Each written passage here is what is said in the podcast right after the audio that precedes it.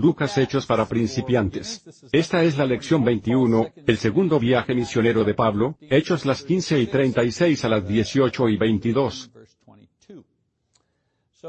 Nos quedamos en la escena donde los apóstoles y ancianos de Jerusalén habían disipado una situación extremadamente divisoria, enviando una carta a la iglesia de Antioquía. Y si recordamos correctamente, la iglesia de Antioquía se constituía de judíos y gentiles, judíos y gentiles que se habían convertido al cristianismo. La iglesia de Jerusalén les envió una carta diciéndoles que contrario a determinadas enseñanzas que habían recibido, no necesitaban ser circuncidados antes de poder convertirse en cristianos. Esta idea particular había sido promovida por los fariseos judíos que se habían convertido al cristianismo pero querían imponer su legalismo judío anterior a los gentiles convertidos al cristianismo. Su idea era que para convertirse al cristianismo, que era una ramificación del judaísmo en sus mentes, necesitaba seguir la ley judía y el signo más obvio de esto era el rito judío de la circuncisión. Esta falsa idea fue repudiada por los líderes de Jerusalén, e informaron a los feligreses su decisión, y les aconsejaron por medio de una carta enviada por Pablo y Bernabé. Y Silas y Barsabás. Su decisión también confirmó y aprobó el trabajo que Pablo y Bernabé habían hecho entre los gentiles y le dio legitimidad entre la hermandad. De lo contrario, no había habido un segundo ni un tercer esfuerzo. ¿Se imaginan si esta enseñanza se hubiese confirmado? ¿Los líderes de Jerusalén habrían arruinado el trabajo entre los gentiles?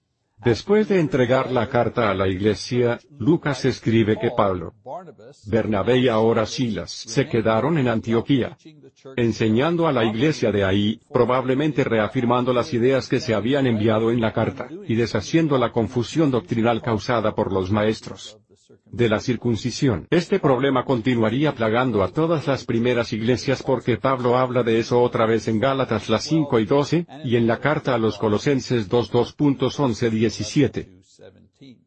Ahora empezamos el segundo viaje misionero de Pablo en Hechos 15, alrededor de los años 49 al 52 AD. Y empieza con la disputa, de uno, una disputa. Después de un tiempo en Antioquía, Pablo propone que él y Bernabé regresen al campo para fortalecer las iglesias que habían fundado en su viaje anterior. Bernabé y Pablo tienen un desacuerdo en este punto sobre traer con ellos al primo de Bernabé, Juan Marcos. El problema se resuelve cuando Pablo elige a Silas para trabajar con él, y Bernabé lleva a Juan Marcos como su discípulo y regresa al trabajo en Chipre su lugar de origen. Recuerden que en el primer viaje misionero ese fue el primer lugar al que fueron. Pablo y Bernabé y Juan Marcos fueron primero a Chipre.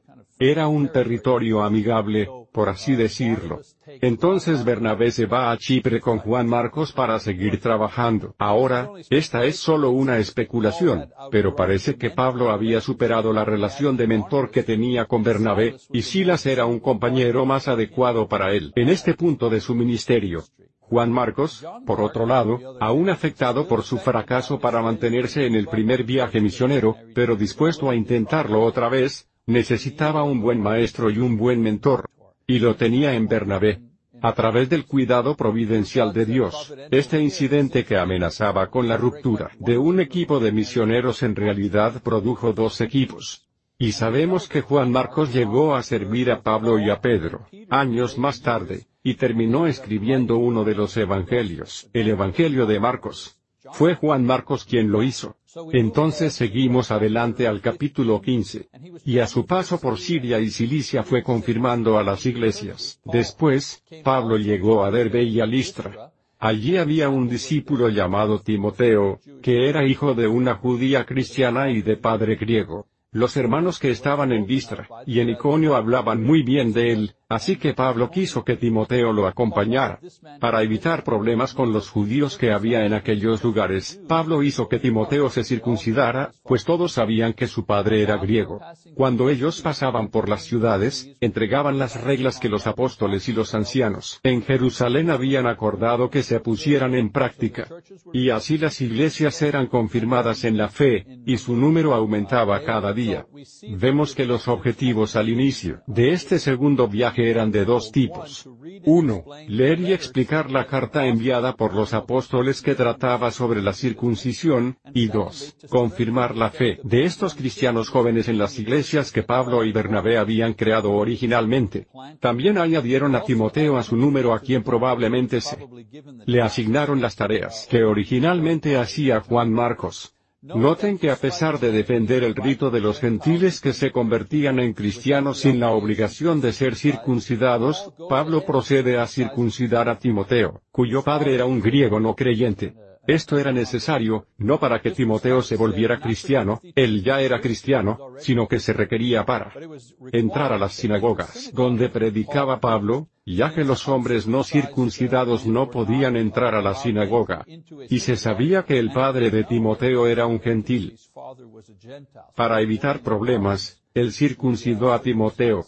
Otro episodio, Ahora en el capítulo 16, empezando en el versículo 6, leamos ese, dice, como el Espíritu Santo no les permitió proclamar la palabra en Asia, ellos se limitaron a atravesar Frigia y la provincia de Galacia.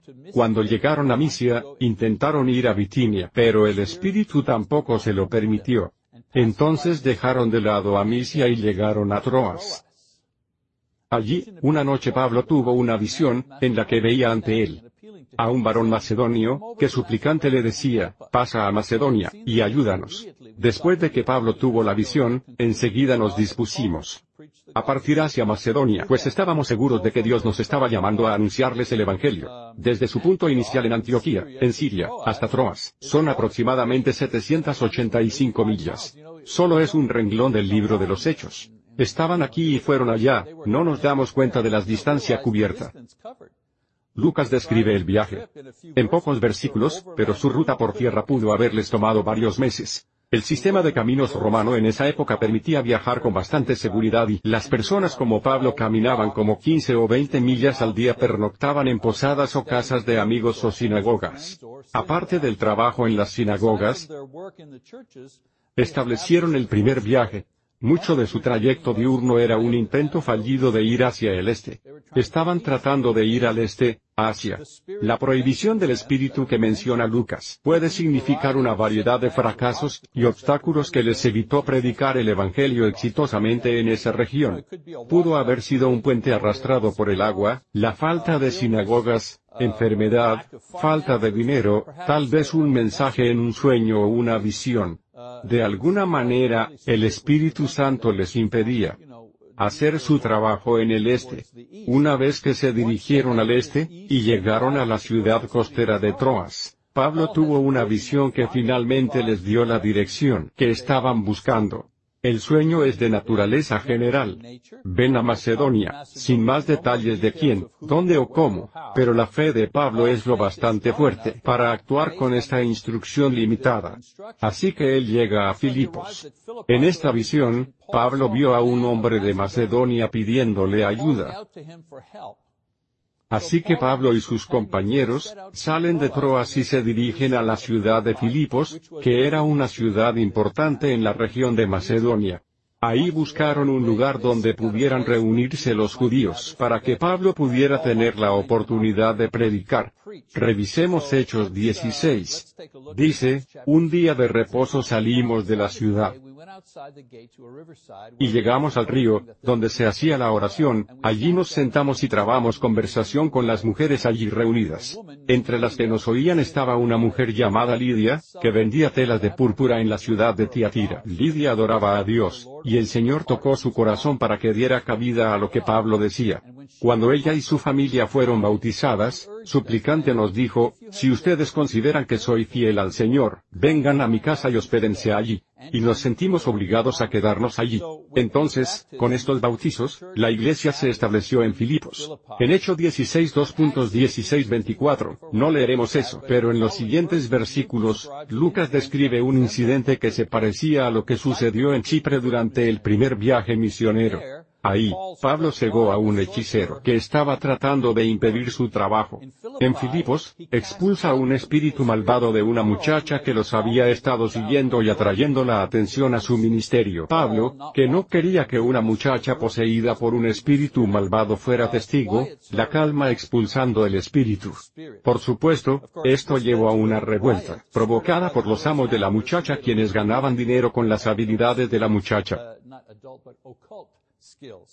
Pablo y Silas son arrastrados antes el juez, son azotados y puestos en prisión con sus pies sujetados con un cepo. La única diferencia aquí es que su encarcelamiento no fue causado por los judíos esta vez. Y entonces llegamos a Hechos 16, leeremos esta sección empezando en el versículo 25. Dice, a la medianoche, Pablo y Silas oraban y cantaban himnos a Dios, mientras los presos los escuchaban. De pronto hubo un terremoto, tan violento que los cimientos de la cárcel se estremecieron. Al instante se abrieron todas las puertas, y las cadenas de todos se soltaron. El carcelero despertó, y cuando vio abiertas las puertas de la cárcel, sacó su espada y quiso matarse, pues pensaba que los presos habían huido. Pero con fuerte voz Pablo le dijo, no te hagas ningún daño, que todos estamos aquí. Entonces el carcelero pidió una luz y, temblando de miedo, corrió hacia adentro y se echó a los pies de Pablo y de Silas, luego los sacó y les preguntó, Señores, ¿qué debo hacer para salvarme? Ellos le dijeron, Cree en el Señor Jesucristo, y se salvarán tú y tu familia. Y les hablaron de la palabra del Señor a él y a toda su familia. A esas horas de la noche el carcelero los tomó y les lavó las heridas, y luego él y toda su familia fueron bautizados. Después los llevó a su casa y les sirvió de comer, y él y toda su casa se alegraron mucho, de haber creído en Dios. Y quiero que noten que el carcelero tenía algo de conocimiento de la fe porque el temblor, y el hecho de que ninguno de los prisioneros escapó, lo lleva a hacer la misma pregunta que la multitud del domingo de Pentecostés le hizo a Pedro. En otras palabras, hermanos, ¿qué debo hacer? ¿Cómo nos salvaremos? Lucas registra solo un resumen de lo que Pablo enseñó esa noche, que en pocas palabras fue que la fe en Cristo les salvaría. Pero noten que la primera cosa que hace el carcelero después de confesar su fe es someterse al bautismo, igual que la multitud de Pentecostés. Pero Lucas no menciona que Pablo les enseñó al carcelero y su familia sobre el bautismo, sino el hecho de que esto es lo primero que hace después de reconocer que su creencia nos dice que a él le enseñaron de esto como parte del mensaje del Evangelio. Un epílogo interesante de esto que leemos en los versículos siguientes hasta el 40. Un epílogo interesante es que cuando el magistrado intentó liberarlos pacíficamente, Pablo les recuerda su ciudadanía romana, y la forma ilegal en que fueron tratados, y les se niega a ir, a menos que sean liberados públicamente por los jueces mismos. Y, por supuesto, él no quería que alguien le acusara de escapar de la cárcel en un futuro ataque contra él, acusándole de ser un convicto que escapó. Quería asegurarse de que fuera público que lo estaban liberando apropiadamente los magistrados. Así que los jueces lo liberan pública y legalmente, él se va de la cárcel, hace una visita de despedida a Lidia. Y sigue adelante para predicar el Evangelio en otro lugar. Este otro lugar sería Tesalónica, y leeremos sobre eso al inicio del capítulo 17. Hay un lugar en Tesalónica relacionado con Filipos. Entonces, leemos en el capítulo 17. Después de pasar por Anfípolis y Apolonia, llegaron a Tesalónica, donde había una sinagoga judía. Pablo fue entonces a la sinagoga, como era su costumbre, y durante tres días de reposo debatió con ellos. Con base en las escrituras, les aclaró y explicó que era necesario que Cristo padeciera y resucitara de los muertos. Les decía, Jesús, a quien yo les anuncio, es el Cristo. Algunos de ellos creyeron y se unieron a Pablo y a Silas, lo mismo que muchos griegos piadosos y numerosas mujeres nobles. Pero los judíos que no creyeron se llenaron de envidia, así que lograron reunir a una turba de vagos y maleantes, y comenzaron a alborotar la ciudad. Y en su búsqueda de Pablo, y Silas irrumpieron en la casa de Jasón, pues querían expulsarlos del pueblo. Como no los hallaron, llevaron a Jasón y algunos hermanos ante las autoridades de la ciudad, mientras gritaban, esos que están trastornando el mundo entero, ya han llegado acá. Jasón los ha recibido, y todos sus seguidores desobedecen los decretos de César. Dicen que hay otro rey, y que se llama Jesús. Al oír esto, el pueblo y las autoridades de la ciudad se alborotaron, pero Jasón respondió por ellos, y los dejaron en libertad. ¿Notaron el patrón? Primero, Pablo llega a una ciudad y encuentra un lugar en el que puede predicar. Y como sucede en todo lugar en el que predica, algunas personas creen y otras no.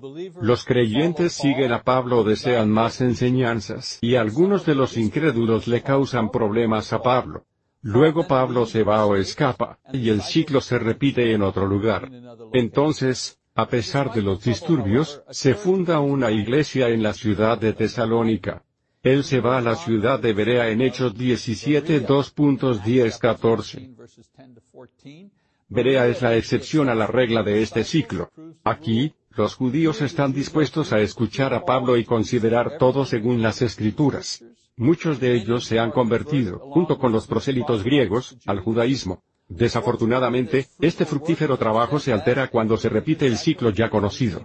Esta vez, sin embargo, no son los habitantes de Berea quienes causan problemas, sino los judíos de Tesalónica que vienen a interrumpir el ministerio de Pablo entre los bereanos. Lo sacan a salvo de la ciudad, y dejan a Timoteo y Silas continuar el trabajo entre los bereanos por un tiempo. Después de este tiempo en Berea, Pablo parte a la gran ciudad de Atenas. Leamos un poco sobre lo que sucede ahí en Hechos 17, empezando en el versículo 15. Los encargados de trasladar a Pablo lo llevaron a Atenas, y a Silas y a Timoteo les ordenaron que se reunieran con él tan pronto como pudieran, y así lo hicieron. Mientras Pablo los esperaba en Atenas, su espíritu se enardeció al ver que la ciudad estaba entregada a la idolatría. Por eso en la sinagoga discutía con los judíos y con hombres piadosos, y también con todos los que a diario acudían a la plaza. Algunos filósofos de los epicúreos y de los estoicos discutían con él. Unos preguntaban, ¿de qué habla este parlanchín? Y otros decían, es alguien que habla de dioses extranjeros. Y es que les hablaba del Evangelio de Jesús, y de la resurrección. Entonces lo tomaron, lo llevaron al Areópago y le dijeron, ¿nos puedes explicar qué es esta nueva enseñanza de la que hablas? Porque esto suena extraño en nuestros oídos. Nos gustaría saber qué significa todo esto. Y es que a todos los atenienses y extranjeros que allí vivían, no les interesaba nada que no fuera decir o escuchar cosas novedosas. Lo interesante de la época de Pablo en Atenas es que no se fundó ninguna iglesia a su llegada. Y en sus primeros sermones en la sinagoga, Lucas solo registra que Pablo razonó con los judíos y los gentiles conversos, pero no menciona a nadie que creyera o fuera bautizado y no menciona ninguna respuesta como resultado de su predicación en la plaza pública, al principio de su ministerio en ese lugar. En lugar de eso, Lucas registra la invitación y el sermón que Pablo da en la colina de Marte. Esto fue un evento importante, porque fue su primer y más importante contacto con la élite de filósofos y pensadores de ese día. El sermón sería la demostración más importante de las ideas cristianas, y el mensaje del Evangelio para la mentalidad pagana reunida en un solo lugar. Primero, revisemos los antecedentes de la colina de Marte. La colina de Marte es el nombre romano de una colina situada en Atenas. En griego, se llamaba colina de Ares, el dios de la guerra que entre. Los romanos se llamaba Marte, de ahí viene el nombre colina de Marte. Este es un panorama moderno de ella, como pueden ver. Ahora, el Areópago era el Consejo Supremo o el Consejo Superior, un cuerpo de funcionarios electos. Eran electos de por vida, muy parecido a un juez de la Suprema Corte, aquí en los Estados Unidos. Y estos jueces se reunían en este lugar. Estos hombres eran grandes y famosos en Atenas que se reunían para atender casos de homicidio exclusivamente, pero también para escuchar las ideas filosóficas y religiosas más nuevas, y de otras áreas del pensamiento y conocimiento humano. Entonces, ese día, estaban reunidos para escuchar esta nueva religión, esta nueva enseñanza como era apropiado para los ricos y poderosos que, en cada generación, normalmente, son los primeros en tener contacto con las ideas nuevas y visionarias. Este es el primer sermón de Pablo para una gran audiencia influyente y completamente pagana. Él no discutirá su caso de los profetas, y las escrituras como lo ha hecho con las audiencias judías. Es muy interesante cómo lo hace. Así que volvamos al texto, versículo 22, dice, Pablo se puso entonces en medio del areópago, y dijo, varones atenienses, he observado que ustedes son muy religiosos. Porque al pasar y observar sus santuarios, hallé un altar con esta inscripción, al Dios no conocido. Pues al Dios que ustedes adoran sin conocerlo, es el Dios que yo les anuncio. El Dios que hizo el mundo y todo lo que en él hay, es el Señor del cielo y de la tierra. No vive en templos hechos por manos humanas, ni necesita que nadie le sirva, porque a él no le hace falta nada, pues él es quien da vida y aliento a todos y a todo.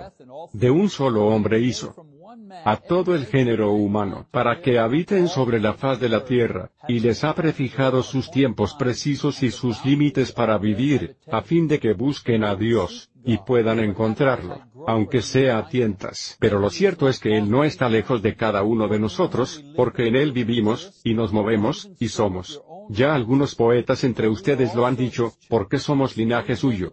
Puesto que somos linaje de Dios, no podemos pensar que la divinidad se asemeje al oro o a la plata, o a la piedra o a esculturas artísticas, ni que proceda de la imaginación humana. Dios, que ha pasado por alto esos tiempos de ignorancia, ahora quiere que todos, en todas partes, se arrepientan. Porque Él ha establecido un día en que, por medio de aquel varón que escogió y que resucitó de los muertos, juzgará al mundo con justicia Quiero que noten que Pablo base su sermón en la noción de Dios de los griegos, no la de los judíos, su noción de Dios que es panteísta. En otras palabras, tenían muchos dioses.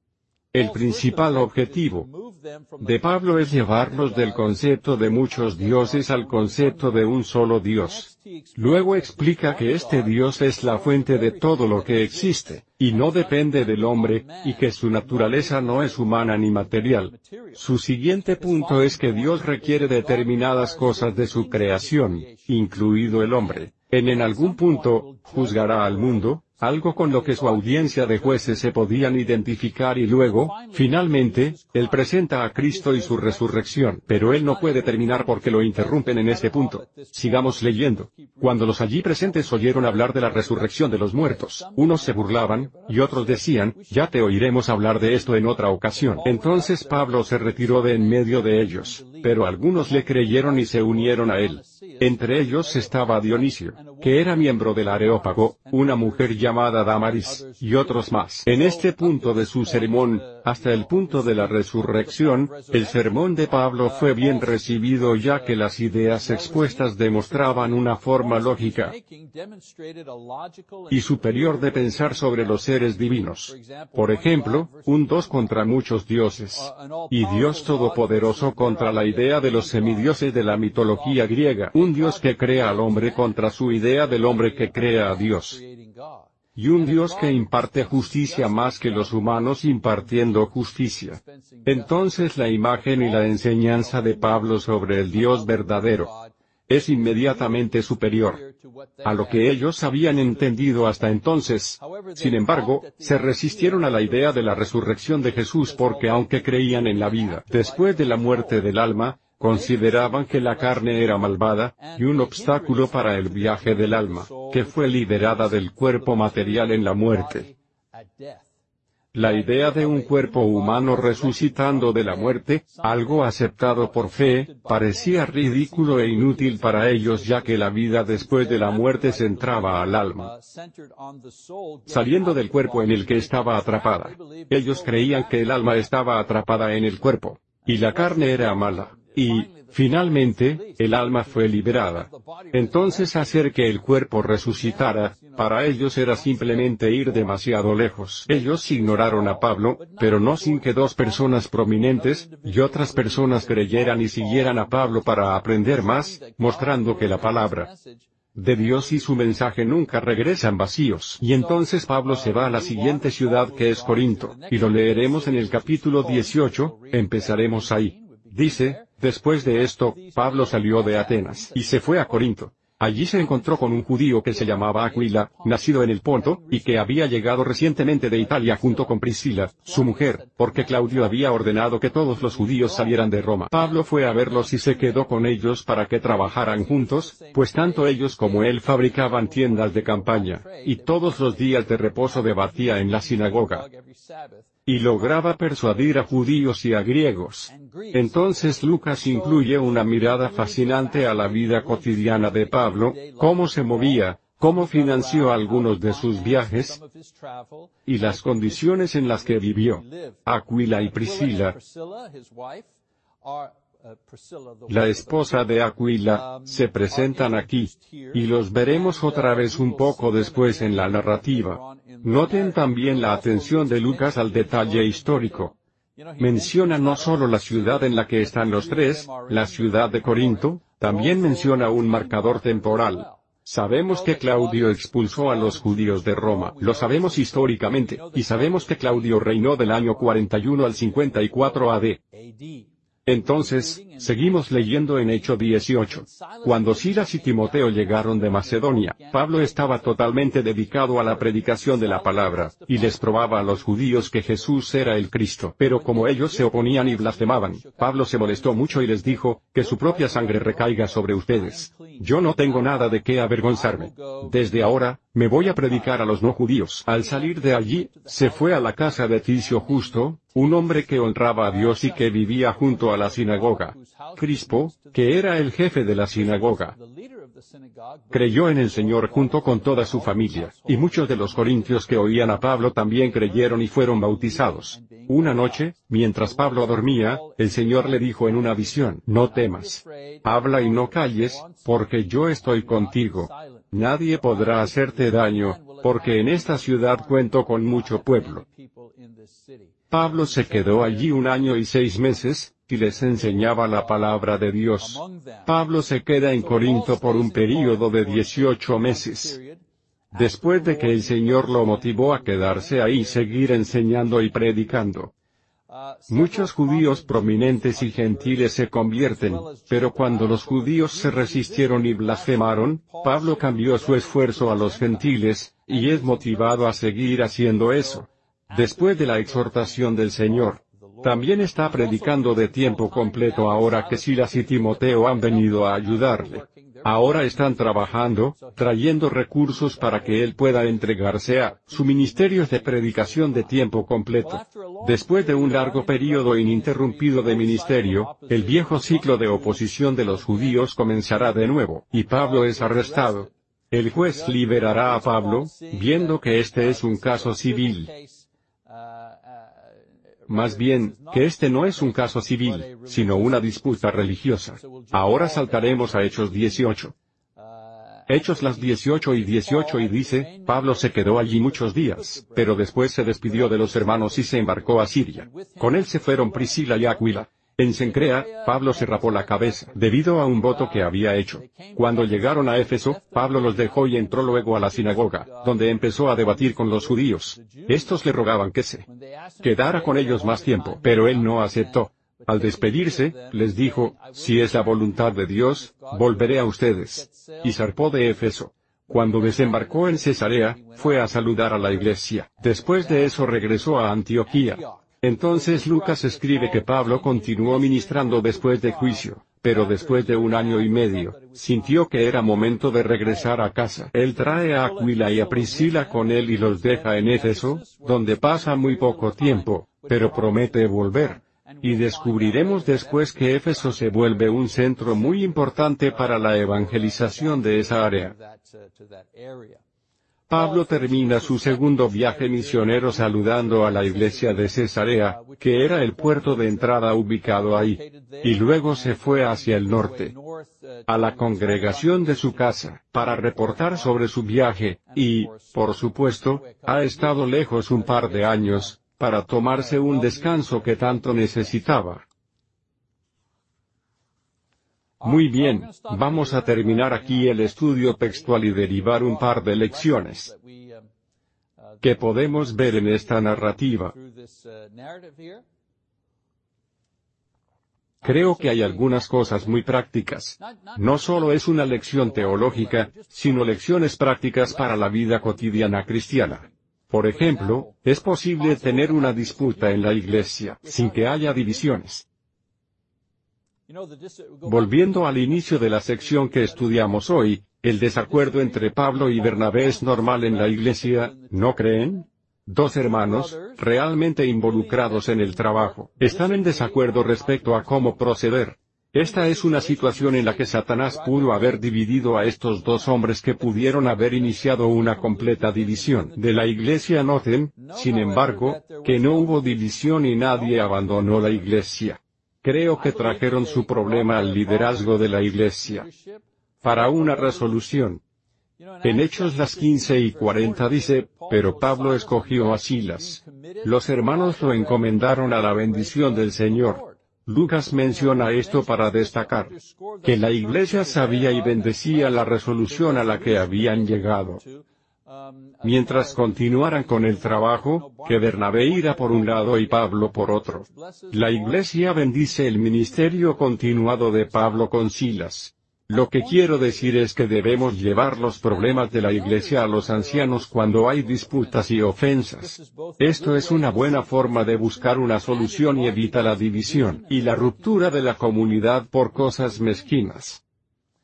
Lección número 2. No se conoce el último paso antes de dar el primer paso. Pablo estaba buscando una dirección, después de que se cerrara la oportunidad de predicar en las regiones del este.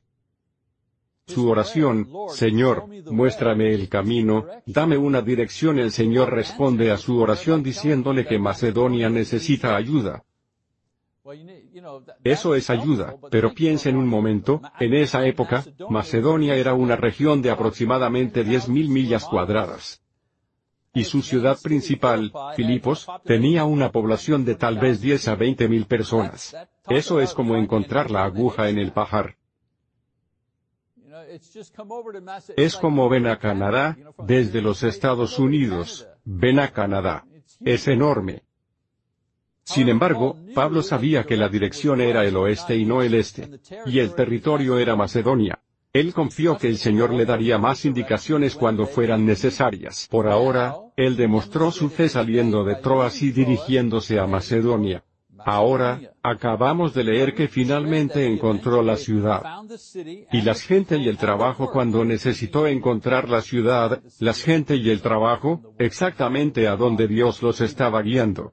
Algunas personas, no darán el primer paso para seguir al Señor, a menos que les muestre todos los siguientes pasos para alcanzar la meta. Pero así no es como funciona. Ese sistema se llama guiarse por la vista. Tengo diez pasos que dar para llegar a la meta, y el Señor me ha mostrado los pasos 1 al 10. Eso es guiarse por la vista. Eso no es guiarse por la fe. Y así no es como trabaja el Señor. Normalmente, el primer paso es el paso de fe. Y entonces Dios no nos mostrará el siguiente paso o el paso final hasta que demos el primer paso de fe. Nos gusta ir a lo seguro, nos gusta cubrir las apuestas, nos gusta reducir el riesgo, no arrancar a menos que el éxito esté garantizado en la puerta de inicio. Pero una vida devota a Cristo a veces requiere que lo obedezcamos primero dando el primer paso de fe antes de que Él revele el siguiente paso o el paso final. Si el Señor te llama a algo, puedes estar seguro de dos cosas. Una, si es Él quien llama, tendrás que guiarte por la fe para responder su llamado. Y número dos, si es Él quien llama, Él te dará todo lo que necesitas a su debido tiempo. Si estás listo para responder a su llamado. Ok, un par de lecciones que podemos derivar de las experiencias de Pablo. Esta es la tarea para la siguiente lección, la número 22 de nuestra serie, leer del capítulo las 18 y 23 al capítulo las 21 y 14. Gracias por su atención, nos vemos la próxima.